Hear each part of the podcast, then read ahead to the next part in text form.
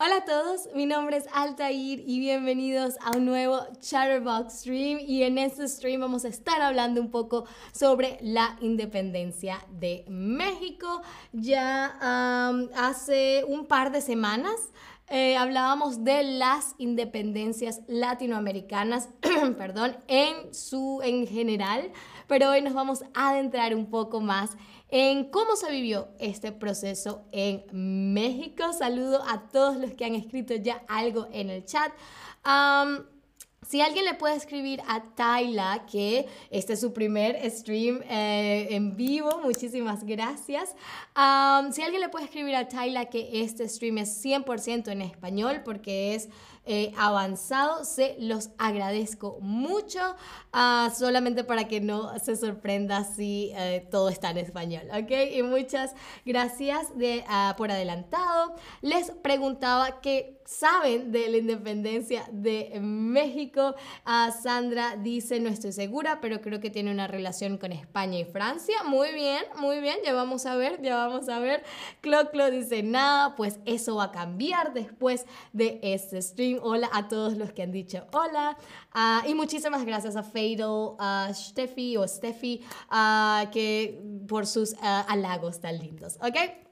Pero empecemos con algo de contexto, ¿les parece? Porque bueno, como ustedes bien saben, lo que se conoce hoy en día como Latinoamérica eh, formaba parte del imperio español, ¿ok? Eh, España era quien eh, ejercía el control sobre todos estos territorios que hoy conocemos como Hispanoamérica, ¿ok?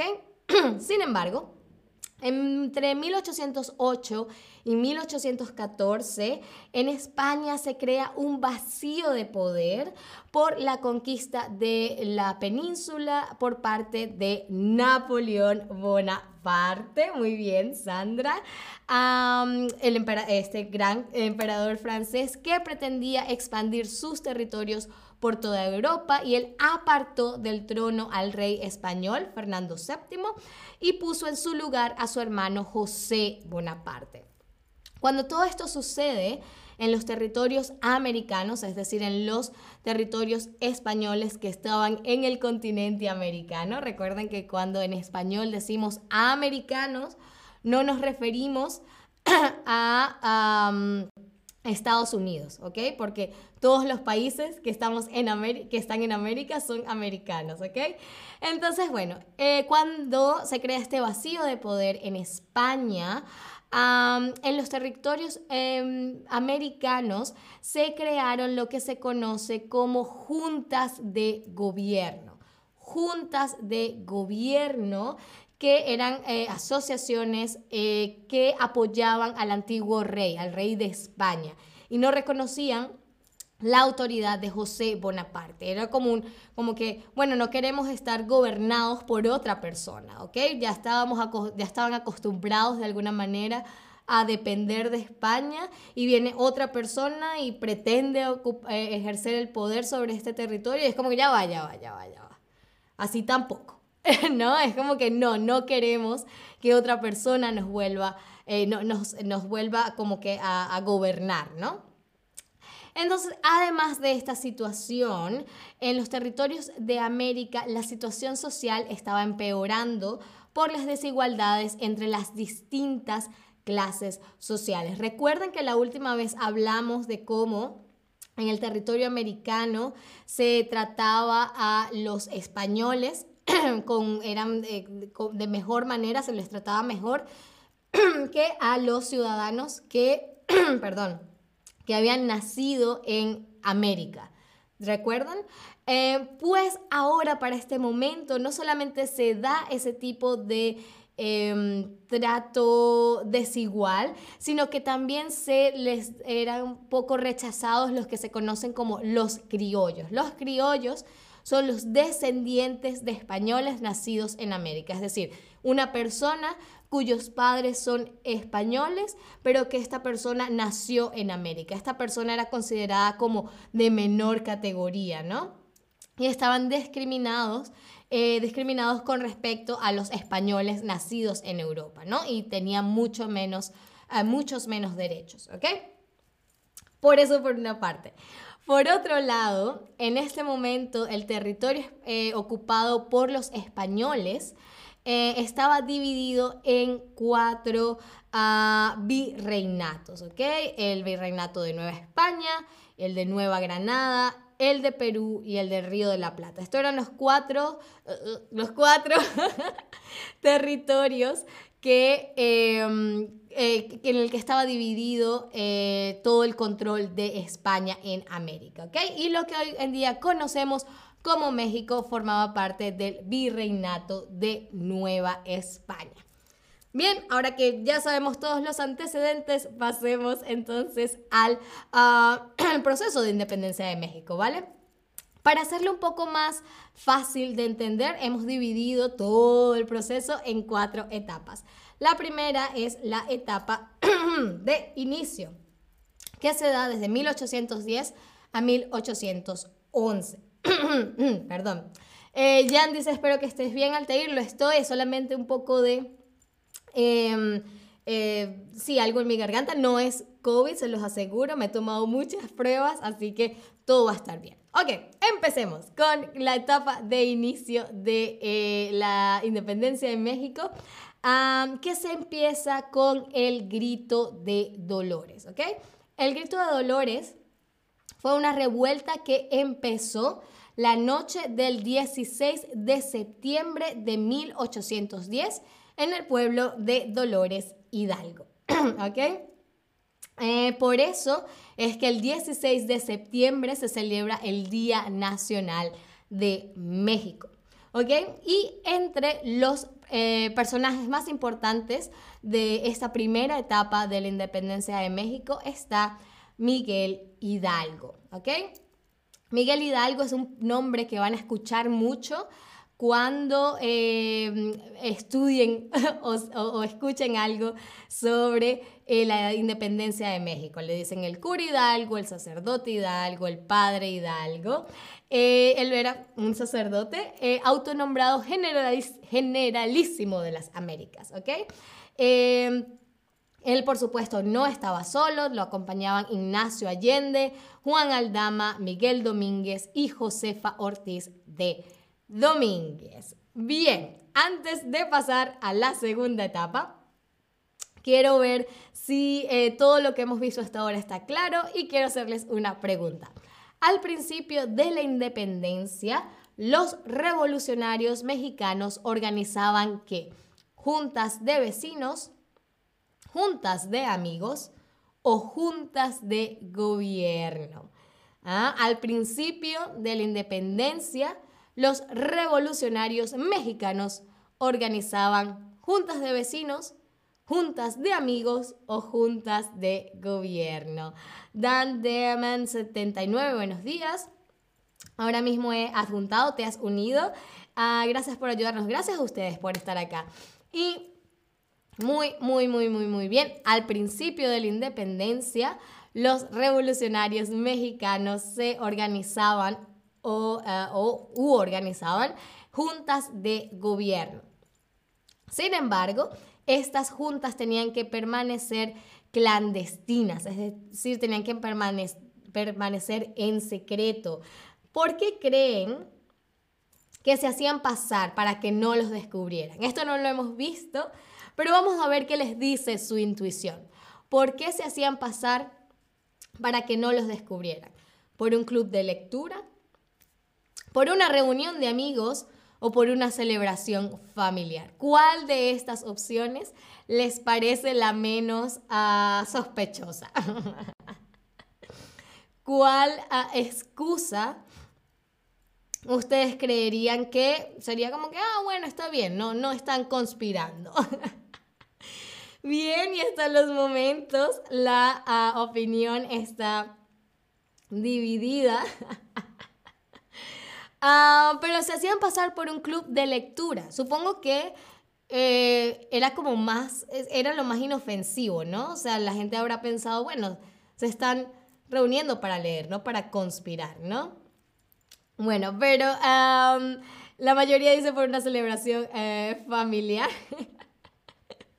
Ah, no, yo supongo que eso hubiese sido también un poco sospechoso, ¿no? Bien, ahora vamos con la segunda etapa de eh, la independencia de México.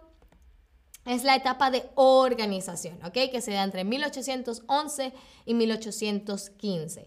Para este momento, Hidalgo, recuerdan, el líder de la primera etapa, ah, es arrestado y ejecutado en la batalla del puente de Calderón en 1811. Sin embargo, toma el mando José María Morelos, quien logra victorias importantes y en 1813 hace público lo que se conoce como los sentimientos de la nación. Los sentimientos de la nación es em, un tratado, un documento en el que se resumen las reivindicaciones, es decir, las exigencias de los independentistas, de las personas que buscaban la independencia. Y a raíz de, estos eh, tratados, de estos sentimientos de la nación, se aprueba la constitución de Apatzingán. La constitución de Apatzingán en 1814. Eh, antes de pasar a la tercera etapa, a ver, uno de los personajes más importantes de la primera etapa de la eh, independencia de México fue Miguel Hidalgo, Simón Bolívar o Juan O'Donoghue. dijimos que era un hombre bastante importante a la hora de hablar de la historia de México. Se le dice el cura, el padre, el sacerdote. ¿Quién, ¿Quién era? Ah, les doy una pista, Simón Bolívar fue un líder de la independencia, pero de eh, la independencia venezolana colombiana, ecuatoriana, boliviana. Ah, muy, muy, muy bien, exactamente, Miguel Hidalgo, el cura Hidalgo. Bien, pasemos a la tercera etapa, la etapa de resistencia, que se da entre 1815 y 1820. Eh, para este momento, Morelos, quien había tomado el mando luego de que eh, Miguel Hidalgo eh, es asesinado o es fusilado, él también, Morelos, es arrestado y fusilado. Entonces, la guerra continúa y los independentistas se dividen ahora en varios bandos. Principalmente aquellos que apoyan a Fernando VII, que entre todo este tiempo ya está de vuelta en España. Estos son los realistas. Los realistas era el grupo que apoyaba a Fernando VII, es decir, apoyaba a la corona española. Y por otro lado están los republicanos, ¿ok? Los que luchan por una república independiente. Y entre sus líderes más ah, importantes está eh, Vicente Guerrero. Ah, y en 1820 el virrey, el virrey es el que ejerce el poder en el virreinato, es decir, la representación de España en este territorio. El virrey Juan Ruiz de Apodaca proclama lo que se conoce como la ley de perdón y olvido. La ley de perdón y olvido, que era una ley de amnistía que pretendía poner fin a la guerra y al movimiento independentista. Es decir, ellos buscaban persuadir, convencer a los republicanos de que se rindieran, ¿no? Era como que, bueno, si te rindes, no, no va a pasar nada, ¿ok? No es que te vamos a perseguir, eh, porque era como una manera de eh, convencerlos de que terminaran la guerra, con una ley de amnistía.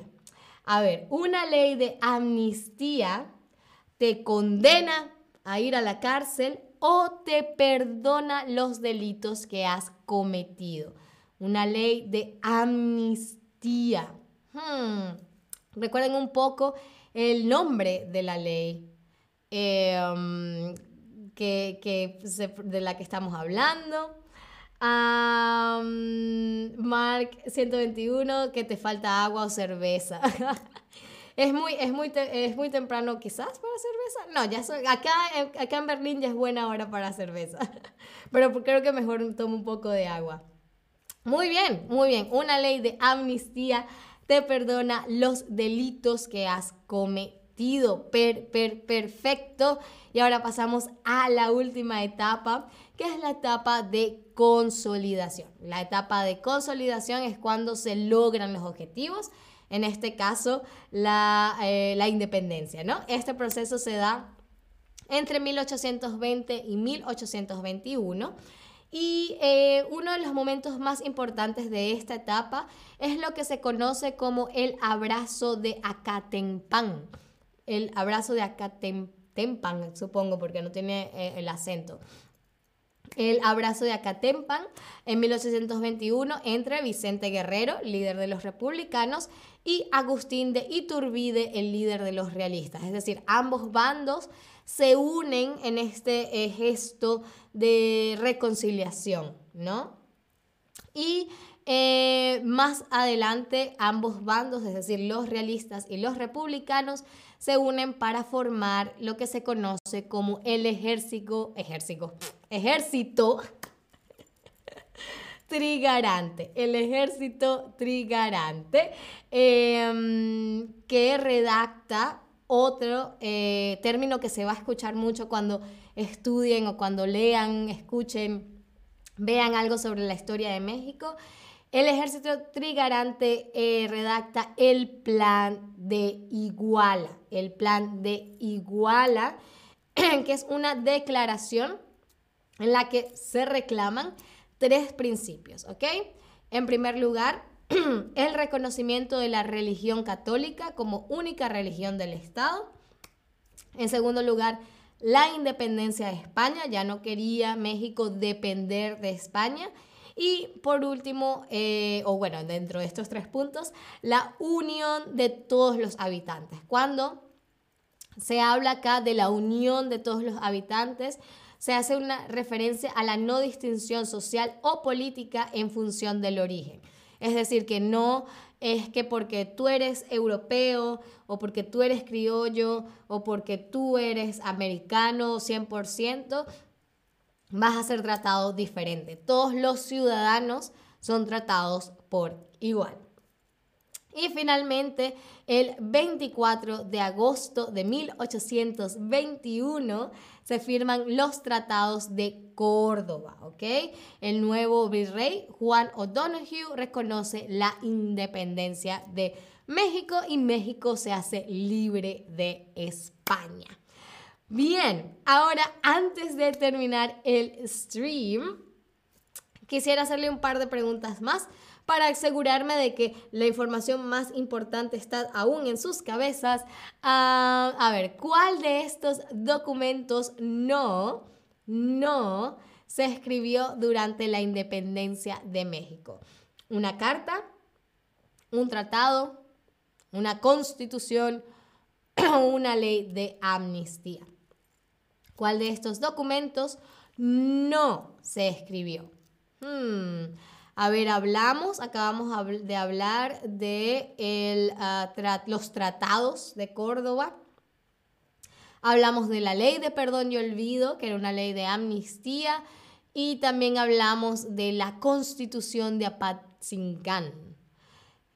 Entonces, si hemos hablado ya de tratados, de una constitución y de la ley de amnistía, el único documento oficial, de para decirlo de alguna manera, que no se escribió durante este proceso fue una carta, ¿ok?